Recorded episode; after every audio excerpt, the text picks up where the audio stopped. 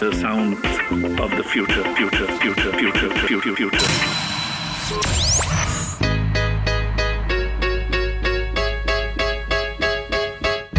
Hola, ¿cómo están? Bienvenidos a un nuevo episodio de Por 100, un podcast sobre banca digital y las fintechs traído por ustedes por GetSherpa. Mi nombre es Mijael Feldman. Si te gusta este podcast, te puedes suscribir y activar las notificaciones para no perderte ningún episodio, además de apoyar el programa. Ahora sí, acompáñanos a multiplicar.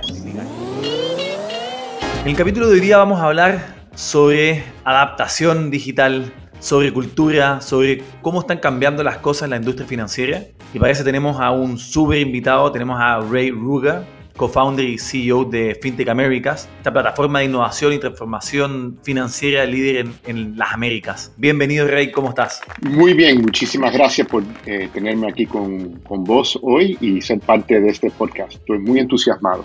Buenísimo Ray. Aquí aparte entretenido, eh, yo estuve en tu podcast, ahora tú estás en el mío, así que aquí estamos, seguimos discutiendo temas interesantes. Absolutamente. Oye Ray, vamos a contar un poco de tu, de tu experiencia para los que no te conocen.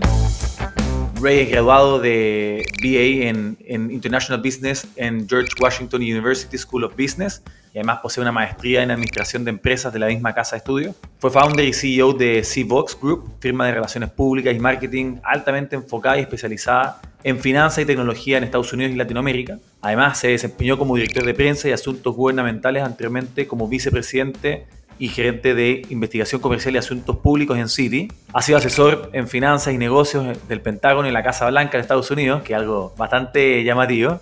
Y bueno, y actualmente, como comenté, es el co-founder y CEO de FinTech Americas. No sé si hay algo que sumarle a eso, Ray, eh, a este súper currículum de, de, experiencia. No, yo creo que eso es, eh, yo creo que es un, un repaso de, de, de, la larga carrera. Lo creo que de lo que habla es de lo viejo que me estoy poniendo. o de la alta experiencia que has acumulado, que, que creo que es más, más optimista. Sí, sí, esa es la manera positiva de mirarlo. Oye, Ray, vamos a hacer la pregunta que hacemos con todos los invitados cuando comenzamos. Estamos en un ascensor, me tienes que contar qué es lo que es FinTech Americas. Vamos, vamos, vamos. vamos. Es una plataforma creada para ayudar a los bancos y los jugadores del sector financiero en las Américas transformarse para ser más rápidos, ágiles, eficientes y para poder llegarle a más personas con el fin, el propósito de poder ofrecerle servicio financiero a todos los americanos, latinoamericanos que quieran servicio y tengan utilidad para el servicio financiero. Súper, súper claro. Cuéntanos, Ray, cómo de esta experiencia de, trabajar en, en City, en el Pentágono, con la Casa Blanca y todo, llegaste a, a, a FinTech Americas. ¿Cómo nació esto con, con tus socios? Mira, esto fue, la verdad, como, como muchas cosas en la vida, vino de casualidad, de un tropezón que dimos en el camino a, a otra ruta. Te cuento que si podemos si darle un cuento de origen, empieza de verdad con la, la última crisis del 2008, la crisis financiera del 2008.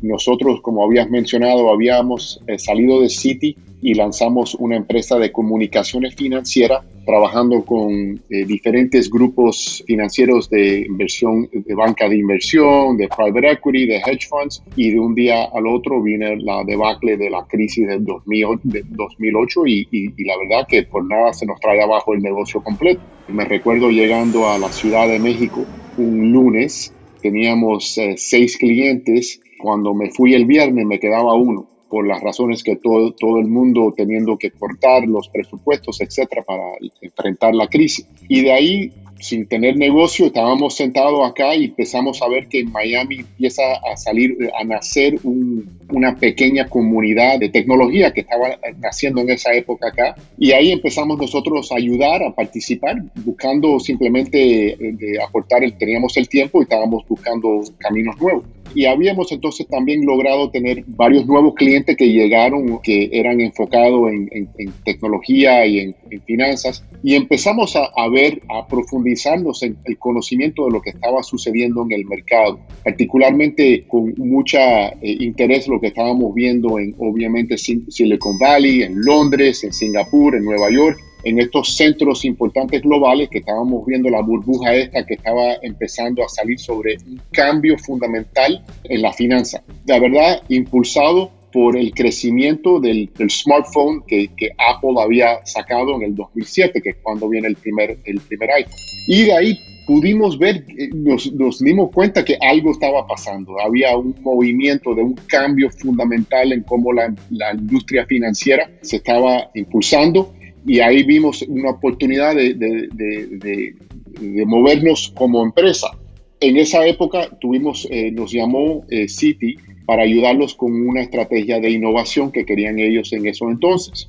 Y cuando hicimos este proyecto con ellos, que lanzamos, ayudamos a lanzar un proyecto, un hackathon eh, virtual que se, que se había hecho en ese entonces, eh, nos dimos cuenta que esto era mucho más grande de lo que estábamos viendo y queríamos profundizar un poco en nuestro conocimiento. Eso creamos una conferencia súper pequeña eh, acá para tener unos invitados para aprender más. En esa conferencia primera, que era FinTech LATAM, ese primer año, pegó, le pegó a una vena, había un, interés del mercado y de ahí nace el concepto de FinTech Américas que conocemos hoy. Genial, me encanta, me encanta esa historia de partir así por, por un, un, error o alguna cosita chica y, y, cómo va creciendo. Y ahí, bueno, hoy día tienen esta, esta super plataforma, eh, finalmente se ha convertido creo que en una comunidad, ¿no es cierto?, de, de fintech, de gente que está participando en sus diferentes contenidos para mantenerse al tanto de, de, lo que está pasando. Y están hoy día dando ustedes otros pasos, ¿cierto? Ahí conversamos antes de, hace unos días antes de, de, esta grabación, un poco de lo que están trabajando con todo lo que es la capacitación de ejecutivos, con temas de synchronized learning o, o asíncrono también. Cuéntanos un poquito de, de, cómo han ido escalando esta propuesta de valor de conectar al ecosistema y ahora también de, ir entrenando y ayudando a, a las instituciones a este cambio. Bueno, e, esos fueron varios pasos que, que, nos llevó a esta, esta conclusión en donde nos encontramos hoy. Empezando desde esa conferencia inicial, el negocio de ahí se armó y, se, y nos empezamos a crecer como una conferencia, que éramos un evento.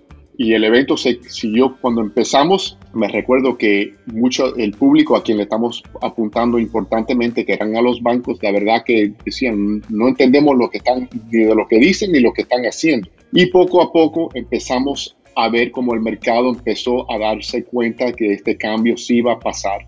Como yo, yo le he hecho muchas presentaciones a, a juntas directivas de bancos particularmente y en muchas, yo diría una docena de ocasiones me han dicho una especie de si lo que yo estaba diciendo era verdad, esos directores no iban a ver ese cambio, porque ellos lo veían como algo de un futuro lejano. Y yo siempre le contestaba con la frase de, famosa de Bill Gates, que todo el mundo sobreestima lo que la tecnología puede hacer en dos años y subestima lo que puede hacer en diez. Queriendo decir que veíamos esta ola mucho más rápido de lo que la banca la estaba viendo y al mismo tiempo estábamos viendo este ecosistema de fintech que estaban naciendo, que era otro, otro ejemplo que le decíamos nosotros a los bancos, que siempre fue el, el punto de partida para nosotros como comunidad, que decía, una hormiga no te mata, un millón de hormigas sí te matan. Y si empiezas a ver todo el hormiguero que se está creando, era un signo para, para la industria tradicional financiera que había un cambio importante que se o cambiarse o lo iban a cambiar. Y de ahí nosotros empezamos a crecer como conferencia. Y vino la pandemia. Y, y se, te puedes imaginar un negocio que casi todo el ingreso viene de una conferencia presencial. Bueno, eh, nos enfrentábamos en otra crisis acá del negocio. Nos, si puedo decir entre comillas, nos salvó que era un, un evento global donde no, no era que, que yo no tenía una conferencia, nadie tenía una conferencia, es algo que no, le pasó a la, al mundo entero. Y por lo tanto, pudimos nosotros transferir esto al ámbito digital. Empezamos a crear programación y creamos lo que era FATV, que era un canal digital para crear contenido educativo, siempre hemos intentado de tener una, un aspecto educativo al contenido que presentamos, ayudando a esos banqueros que estaban ahora trabajando remotamente y estos bancos que estaban ahora tratando de averiguar cómo, cómo iban a ellos a, a, transformarse en el medio de todo este cambio que estaban viviendo. Y de ahí nos fuimos en ese canal digital. En ese momento lanzamos un proyecto de investigación y empezamos a hablar. Yo he tenido más de 400 conversaciones con banqueros, emprendedores, reguladores, académicos sobre el, qué le estaba pasando la, a la industria, cómo la estaban enfrentando la pandemia. y cuál eran la traba para ellos poder tomar el paso necesario para transformarse. recuerda que en esta época que está sucediendo, todo el mundo trabajando remotamente, todos los clientes con un nivel alto de ansiedad, tratando de poder buscar dónde van a tener acceso a su plata, sus cuentas bancarias, no pudiendo ir en, en, persona, los sucursales cerrados, toda esta incertidumbre que estaba sucediendo. Y hablando con los banqueros particularmente empezamos a entender que muchos de ellos decían, bueno, habíamos hecho un poco de inversión o eh, mucha inversión o poca inversión, pero el tema que estaban teniendo era cómo transformarse, porque ya no era un tema de tecnología, ahora era temas de cultura, de capacitación, de, la, capacidad de, la, de las personas adentro de la organización de poder transformarse como trabajan, las herramientas que están utilizando, la verdad de repensar el modelo de negocio totalmente y no era que era si lo querían o no lo querían hacer, lo tenían que hacer. Como me dijo un banquero con quien hablé, un director ejecutivo me dice, nosotros teníamos el día antes 17 mil empleados trabajando en 750 sucursales. El día después que empieza la pandemia tenemos 17 mil empleados trabajando de 17 mil 750 sucursales de inmediato. Y cómo lidiar con todo esta, la infraestructura y todos los aspectos que requería enfrentarse exitosamente a este cambio. Y entonces de ahí lo que empezamos a entender que el tema no era un tema de tecnología. Es más, la tecnología era abundante porque hay muchos proveedores de, tecnología para transformar una institución financiera. Era muy variada y en un contexto bancario se pudiera decir hasta barata, accesible el tema no era la tecnología, el tema eran las personas. Muchos banqueros con quien hablé también me dijeron, mira, nosotros habíamos o hemos hecho una inversión importante en tecnología financiera, pero no estamos obteniendo el ROI, el Return on Investment, que nos prometieron. Y lo que encontrábamos era que el tema no era que la tecnología no pudiera producir ese ROI, era que el, el equipo no sabía cómo apalancarla, utilizarla, implementarla de una manera que le pudiera obtener ese retorno a la institución. Entonces, en ese proceso empezamos a entender que había una necesidad de fundamental recapacitar la fuerza laboral de la banca tradicional y de los, no solamente de la banca, de las industrias financieras tradicionales para poder convertir estos equipos en equipos ágiles utilizando herramientas como design thinking, metodologías ágiles y poder ellos eh, tener por lo menos un lenguaje compartido y un marco estratégico compartido en donde pudieran todo implementar los planes estratégicos y acelerar la transformación. Todo esto fue en el mismo tiempo que nosotros estamos internamente aquí pasando por esa misma transformación como equipo. So, ahí te lo dejo. Claro, iban aprendiendo ustedes en el camino con, con ellos. Oye, Ray, y, estos temas que comentaste acá, Design Thinking o metodologías ágiles o Lean Startup, ¿cómo van asegurándose o cómo es un poco el formato de, de, cómo los van entregando y cómo pueden ir midiendo el impacto de, de, esto en las organizaciones o cómo le han ido haciendo ese seguimiento a qué resultados están generando en estas instituciones? Nosotros nos hemos enfocado hemos, en nuestro análisis, hemos dividido la organización en tres diferentes componentes. Está el componente del, del C-suite, la alta gerencia y la mesa de directores, que requiere su propio, no le decimos entrenamiento porque no es necesariamente un entrenamiento, es un alineamiento del, del C-suite y de la alta gerencia.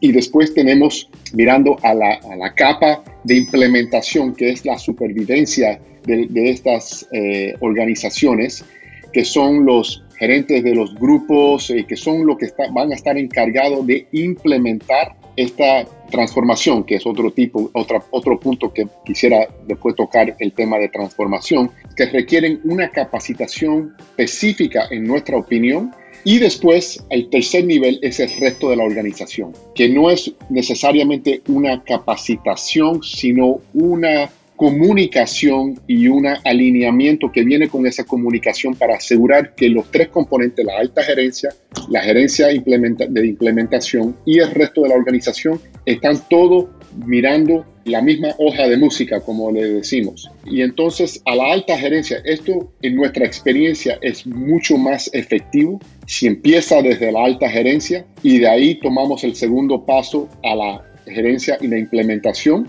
y después al resto de la organización, en el sentido que si se intenta una intención de, de, hacer esto, intentar hacer esto, empezando por el medio y no tener la alta gerencia alineada, no, no da resultados. Esto es una receta para frustración para la organización y para los equipos. Y entonces hemos comenzado con, estamos trabajando con algunas instituciones donde hemos implementado, esto es un proyecto que hemos lanzado del año pasado y hemos hecho varios beta, y sí estamos ayudando a instituciones financieras, empezando por la alta gerencia, que es más un, taller, no es un, no es un curso de e-learning, es un taller preferiblemente presencial donde la alta gerencia puede asegurarse que todos los jugadores que tienen que estar en la mesa para hacer las decisiones de inversión y de estrategia están, por lo menos, como, como dije anteriormente, mirando la misma hoja de música y todos en acuerdo que, es, que están ellos detrás de resolver el mismo problema. Oye, Ray, ahí estoy 100% de acuerdo. Finalmente, si no hay un buy-in, digamos, de, de, la alta gerencia, cualquier iniciativa no va a estar dentro de las prioridades. En un episodio anterior tuvimos a un, a un, invitado que comentaba que para él la única forma que una institución financiera internamente pudiera generar cambios y se pudiera adaptar a la, a la, a la nueva industria digital, este es un pensamiento bastante extremo el que nos proponía, era cambiando a dos tercios de los equipos. ¿Qué opinas de eso finalmente? ¿Qué, ¿Qué, tan importante es incorporar gente con nuevas capacidades que, digamos, vayan traspasando esto? ¿Y cómo se va equilibrando para que llegue a la masa finalmente? Un poco lo que, lo que están haciendo hoy día ustedes. Bueno, el análisis que hemos hecho, que yo he hecho y, la perspectiva que estoy trayendo a ese punto es la siguiente. Si miramos el cambio de la época del caballo y el carretón a la era automotriz, es parecido el cambio que vamos a ver acá en la industria financiera con el momento en donde nos encontramos. En el punto, por este punto puedo empezar a decir que si uno mira Nueva York, en el año 1900, 95% de la transportación de la ciudad era el caballo y el carretón. Y si uno mira 30 años después, había volteado y se había convertido donde 95% del transporte era automóvil y 5% quedaba caballo y carretón. Si uno mira a la persona que estaba encargado en el 1900 de preparar el caballo y el carretón para ponerlo en la calle a ser productivo, y uno miraba el trabajo del mecánico que prepara el coche en el 1930, es el mismo trabajo fundamentalmente, pero la capacitación que requiere el avance de conocimiento tecnológico que tiene que saber esa persona para hacer el mismo trabajo 30 años después es totalmente diferente. Y por lo tanto, habían algunos de ellos que iban a poder tomar el paso de aprender e ir evolucionando con la industria cuando se vaya, iba evolucionando. Pero muchos no podían hacer ese cambio. Simplemente no lo podían o ya estaban demasiado avanzados en su carrera con el caballo y el carretón o simplemente no tenían la capacidad interna para poder lograr ese cambio de conocimiento. Entonces el punto a, al invitado, diría yo, pudiera ser, no sé si ese es el monto preciso, sí va a haber un cambio fundamental. Muchos de los, de, los que están en la banca van a poder hacer el cambio, van a poder aprender nuevas capacidades y poder ellos avanzar en su carrera trabajando de una manera diferente. Y hay muchos que no. Y al mismo tiempo, la industria va a tener que alimentarse con talento nuevo ya capacitado nativamente digital de las tecnologías más avanzadas. Eh, so, va a haber un cambio cuando en ese punto desde el 1900 al 1930, eh, si empezamos a hacer la línea de cambio, obviamente no va a ser tan precisa y ahí siempre como cuando uno empieza a ver la data, siempre se hace un poco más caótico el, el, el proceso del cambio. Pero sí, fundamentalmente yo creo que las plataformas bancarias van a ser mucho más robótica, va a haber mucha más tecnología y por lo tanto no se va a requerir tantas personas para poder efectivamente manejarla. So va a haber un cambio fundamental, no solamente en el número de personas que trabajan en una institución financiera, vamos a decir tradicionalmente, si le pusiéramos un monto y decir mil personas que trabajan en un banco, probablemente en los próximos 10, 15, X años van a haber 600 personas 500 personas haciendo triple la cantidad de trabajo lo que hacían las mil personas. Entonces sí, va a haber un cambio fundamental en la organización, el conocimiento y ojalá sea un, porcentaje importante de las personas que estén empleadas hoy en esos bancos que sí puedan hacer ese cambio. Es parte de lo que buscamos lograr nosotros, pero también hay una expectativa que va a haber una entrada de talento con un conocimiento totalmente diferente y nuevo que van a reemplazar algunas de las personas y algunos de los trabajos eh, que se hacen hoy adentro de estas organizaciones. Oye, espectacular la, analogía de la, de la, carreta. O sea, me deja pensando en, ok, ese cambio no solamente fue la carreta, son las capacidades de la gente que tiene que arreglarlo. También son las calles, ¿no es cierto? Las leyes. Me gusta mucho la analogía. ¿eh? Me acabas de iluminar muy, muy bien. Y Ray Clary también hace sentido que ese cambio hoy día, que, que, que, que es, ok, un entrenamiento interno, pero también esos cambios de los spin-off, que hoy día se está dando tanto de moda como estas alternativas de, ok, hagamos un cambio, digamos, de, esa carreta más acelerado todavía, ¿cierto? Y, un poco se, se ve en, en, ese reflejo esta nueva estrategia. Y ante eso, este tema que tú hablabas de, estamos pasando hoy día de una transformación hacia la adaptación digital, que creo que va un poco de lo mismo de la mano, pero cuéntanos un poco de cómo conceptualizar en este nuevo concepto y por qué se está dando eso. Bueno, y eso, el punto con eso, porque en las conversaciones y mirando el tema de transformación, el tema de transformación implica un fin. Hubo una transformación. Fui de A y me transformé a B. Y lo que estamos viendo hoy en día y cómo se está acelerando el cambio, no hay un fin, sino van a haber olas de cambio que vienen. Ya vimos en diciembre lanzó OpenAI el ChatGPT y está estremecido. Ha sido la, la plataforma con más adaptación más rápida en la historia. Habían más de 100 millones de usuarios al fines de, febrero. En solo un par de meses, 100 millones de usuarios en la plataforma y creciendo. Y ahora una carrera armatista contra Google y todos los jugadores ahora con la tecnología. Entonces, lo que nosotros mirando ese el, el paso del cambio tan rápido que estamos viviendo y tan disruptivo, no vemos, si todo el mundo se concentra, me voy a transformar, voy a ir de ser análogo a, digital. Bueno, a lo mejor cuando llegues a digital, estamos en blockchain y estamos en la matemática cuántica, en el sentido que si uno empieza a mirar el horizonte, son olas de cambio que estamos enfrentando eh, socialmente y globalmente. Entonces, si, si uno se pone a transformación, eso implica otra vez un fin, y acá no le vemos fin a esto. Mi hijo recién me preguntó y me dice, eh, yo tengo un hijo que ahora va a cumplir 13 años y me dice, papá, ¿cuándo termino yo la escuela? ¿Cuándo termino yo de estudiar? Y lo miré y dije, nunca eh, vas a terminar de aprender y de estudiar, porque el día que, que pares de aprender y a estudiar, empiezas a ir a marcha atrás. Entonces, nosotros lo que no vemos es más el concepto de adaptación, que hay que seguir individualmente, personalmente, organizacionalmente ir adaptándose al cambio. Porque si uno se queda, si ustedes en la empresa dicen, bueno, ya tenemos la tecnología final y aquí no vamos a movernos. Bueno, el shelf life que le va a quedar es nada. Es constantemente agregándole nuevas capacidades, nuevas tecnologías. Y ese es, yo creo que, una analogía para la organización y para la persona.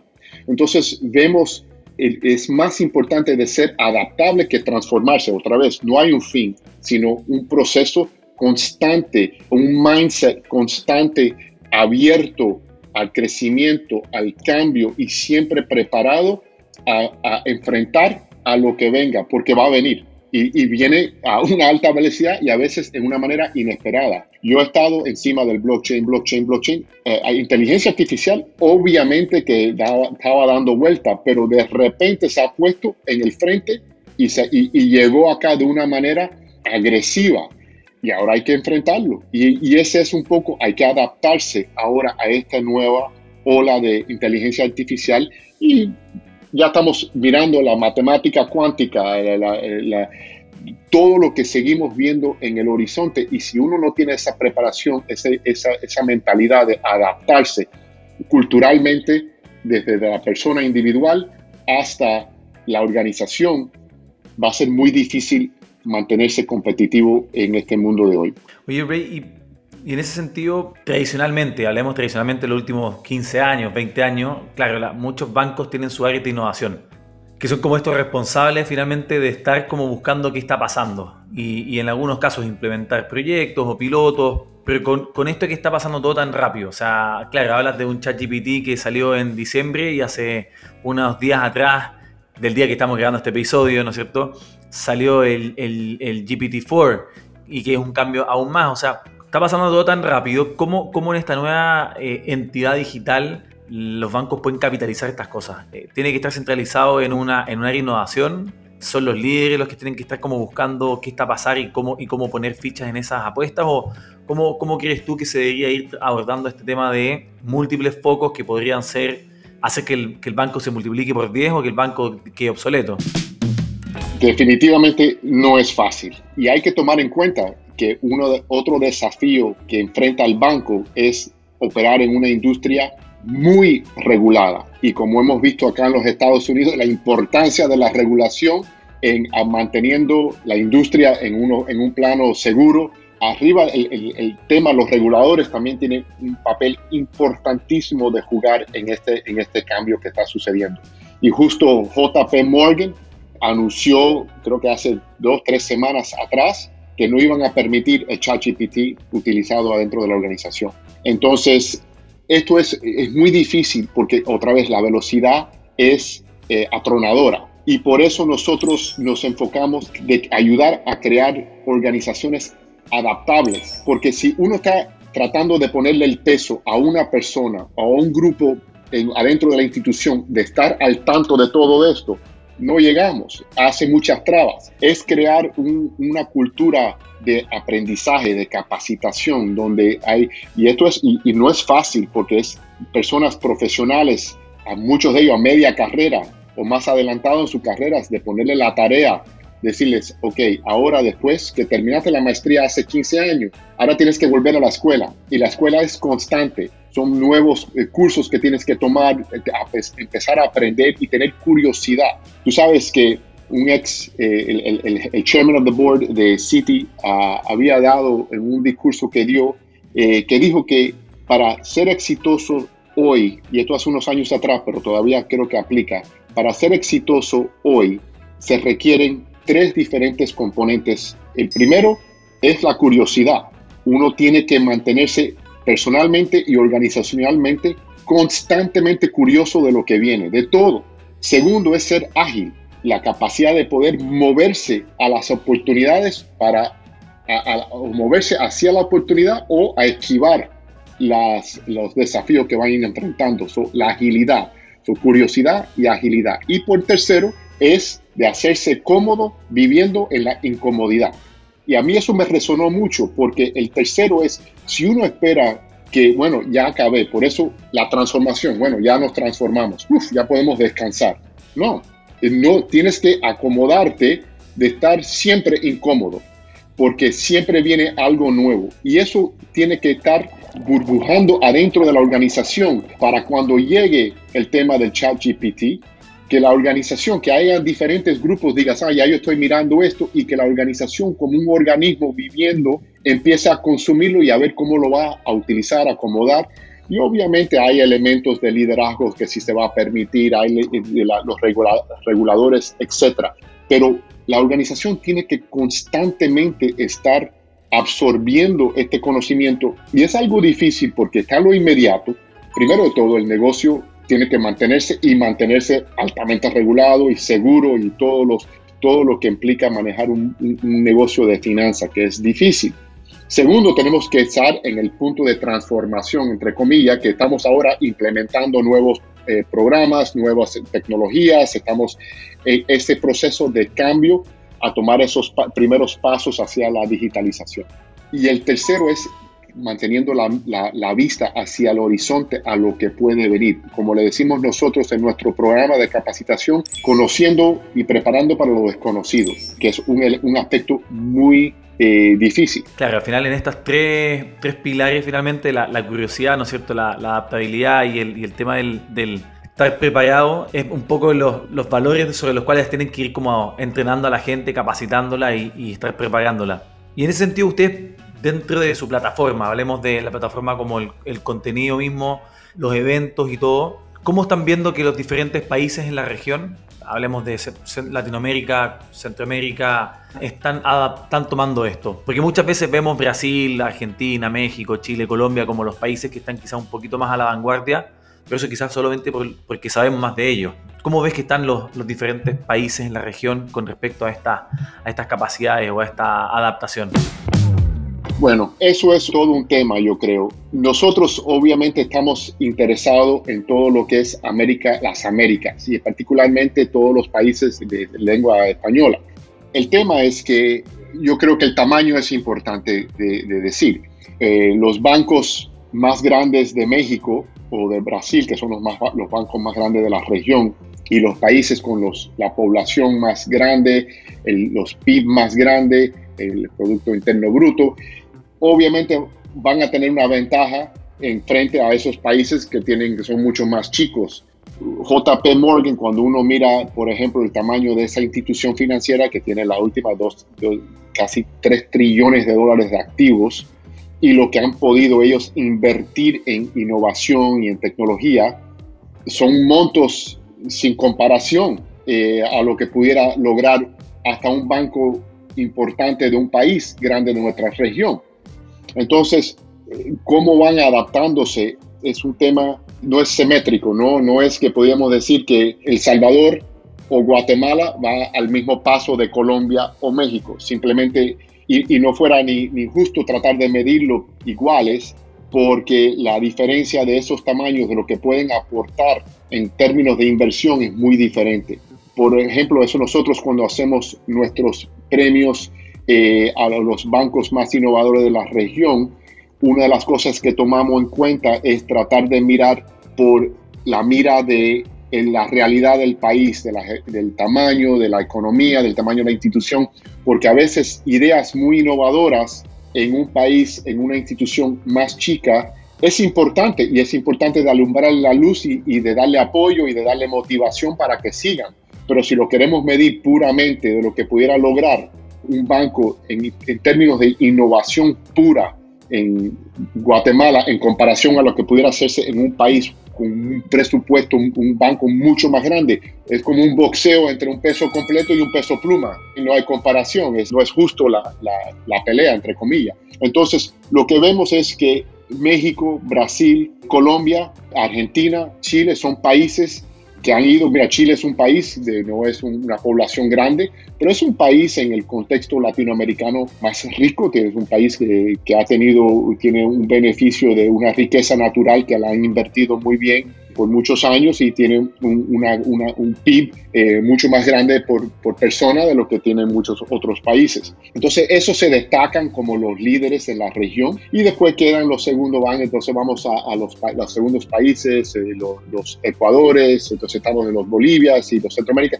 Entonces, no es todo, todo es un contexto muy eh, individual, que es un tema, tú como emprendedor de fintech, es una de las cosas que nosotros hemos intentado es atraer fintechs a la región, porque queremos, nosotros somos evangelistas de la banca abierta, queremos que estos bancos se conecten en un ecosistema abierto con muchas fintechs y siempre estamos tratando de atraer fintechs para que vayan a esos países que no son tan grandes. Y, una, y uno, de los, uno de, las, de los temas que encontramos es que muchos dicen, mira, eh, si me tengo que meter en un, en un, país nuevo, donde voy a tener que lidiar con los reguladores, etcétera, todas las realidades de expansión, eh, voy a buscar un país con un alto techo, donde la inversión de mi tiempo me va a rendir mucho más. Si, voy a, si, ustedes van a salir y van a ir a un país y dicen, bueno, voy a, a Panamá o voy a Brasil, bueno, en Brasil es una oportunidad gigantesca por un país de 250 millones de habitantes Panamá tiene su encanto y tiene su oportunidad, pero es diferente. Entonces, si tengo yo nada más una flecha para tirar, la voy a tirar al mercado más grande. Entonces, eso sigue siendo una tarea importante que nosotros como FinTech Américas buscamos de ayudar donde podamos, porque sí queremos tratar de promover eh, el encuentro y la colaboración de estos jugadores en los países que normalmente no reciben tanta atención. Ese punto está súper interesante, Ray. ¿Qué tanto crees que afecta a la, a, la, a la, urgencia o a la velocidad que se le asigne, digamos, a esta, a esta adaptación? en los bancos el tener una fintech en su país que le esté quitando que le esté quitando mercado. O sea, hablaba hace unos días con, con, otro emprendedor que decía, mira, en Brasil está Nubank y le metió tanta presión a los bancos que finalmente hizo que, que, que, el ecosistema en general avanzara a tener una adopción de PIX, por ejemplo, masiva que no la tiene en Estados Unidos CELE y no tiene en México CODI. O sea, como, ¿qué tanta importancia tiene la fintechs en esa urgencia en la adaptación? ¿Y cómo están haciendo ustedes este concepto que me hablaste hace un tiempo de las constelaciones y los ecosistemas para que estos países más chicos que, como comentaste, no tienen tantas fintechs puedan empezar a tener esta urgencia?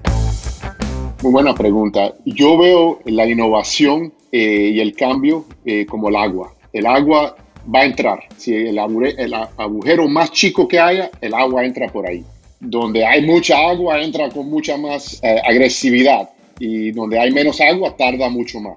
Entonces es un, un, tema de tiempo, en mi opinión, porque nosotros acá tratamos, ahora tenemos la conferencia de nosotros que viene el 4 y el 5 de mayo, tratar de atraer las más, el número de participantes del ecosistema más grande que podamos y de ahí transmitirle lo que está sucediendo en el mercado, que es el agua de nuestra parte tratando de llegarle a su punto de donde puede influir el cambio. Entonces, obviamente, si hay un ecosistema muy activo adentro del país, eso puede ayudar a acelerar el cambio y puede ayudar a acelerar el movimiento de los jugadores tradicionales. Pero al mismo tiempo, siempre va a haber, hay emprendedores y creo que uno, si uno miraría qué problemas queremos resolver para ayudar a acelerar eso, es el tema de emprendimiento que nosotros hace unos años atrás habíamos trabajado en un proyecto de tratar de entender el emprendimiento en América Latina y estoy feliz de poder decir el cambio que ha sucedido en América Latina es impresionante. En América Latina el emprendimiento y nosotros, bueno, somos de acá de la región, el emprendimiento en Latinoamérica, el tema, la idea de riesgo y del fracaso era algo que no era algo muy abiertamente hablado o que lo abrazaban las familias. Oh, mi hijo creó un negocio, le dieron 100 millones de dólares de inversión de capital de riesgo y fracasó. Eso era una marca de la familia y cómo vamos a vivir con esta, con esta, con esta vergüenza.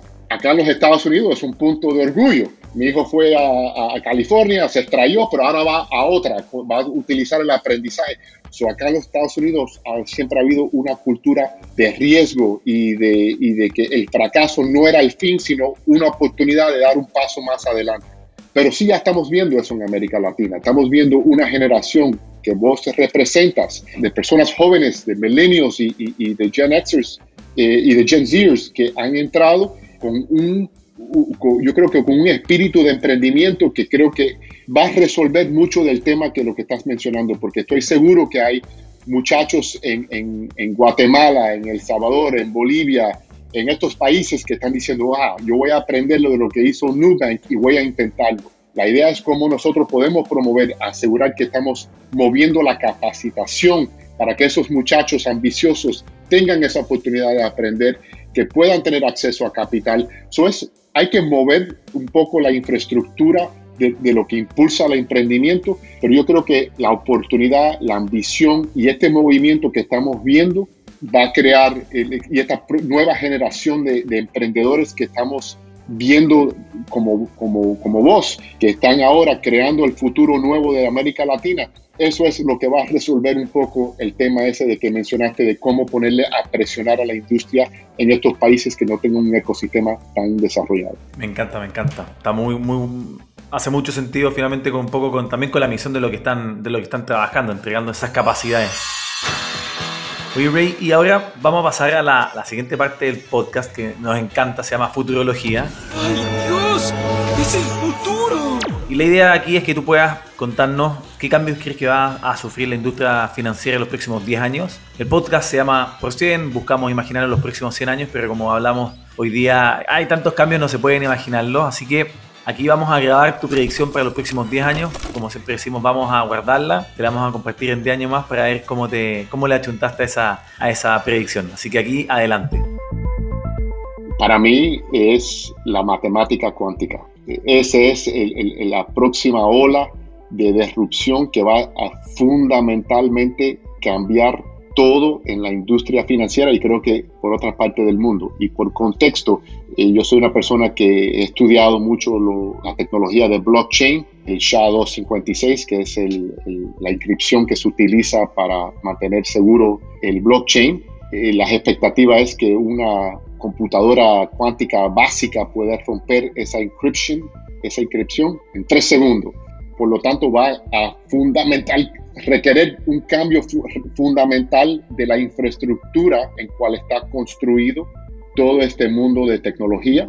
Vamos a tener que repensar, estamos yendo desde el caballo al carretón, al auto, al carro que vuela o que se maneja solo.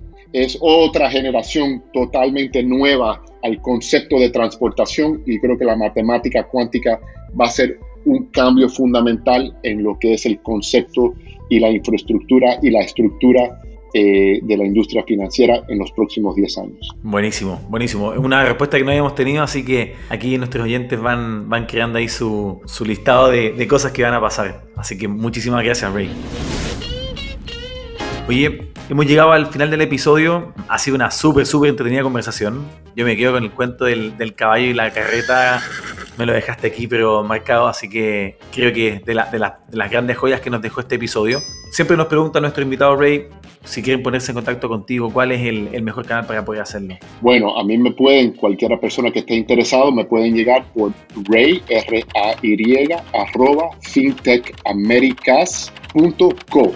Buenísimo. Ray, nuevamente muchas gracias por el episodio, por conversar con nosotros, por este entretenido tiempo de, de, de plática. Te deseo el mejor de los éxitos, que les vaya muy bien en mayo ahí en, el, en la conferencia en Miami. De seguro nos estaremos viendo por ahí y mucho éxito. Bueno, muchísimas gracias a, a ti, Mijael. Eh, ojalá que sí te veamos aquí en Miami y te felicito por este, por este trabajo que estás haciendo, que creo que es importantísimo y te felicito también por todo el éxito que están teniendo en la empresa.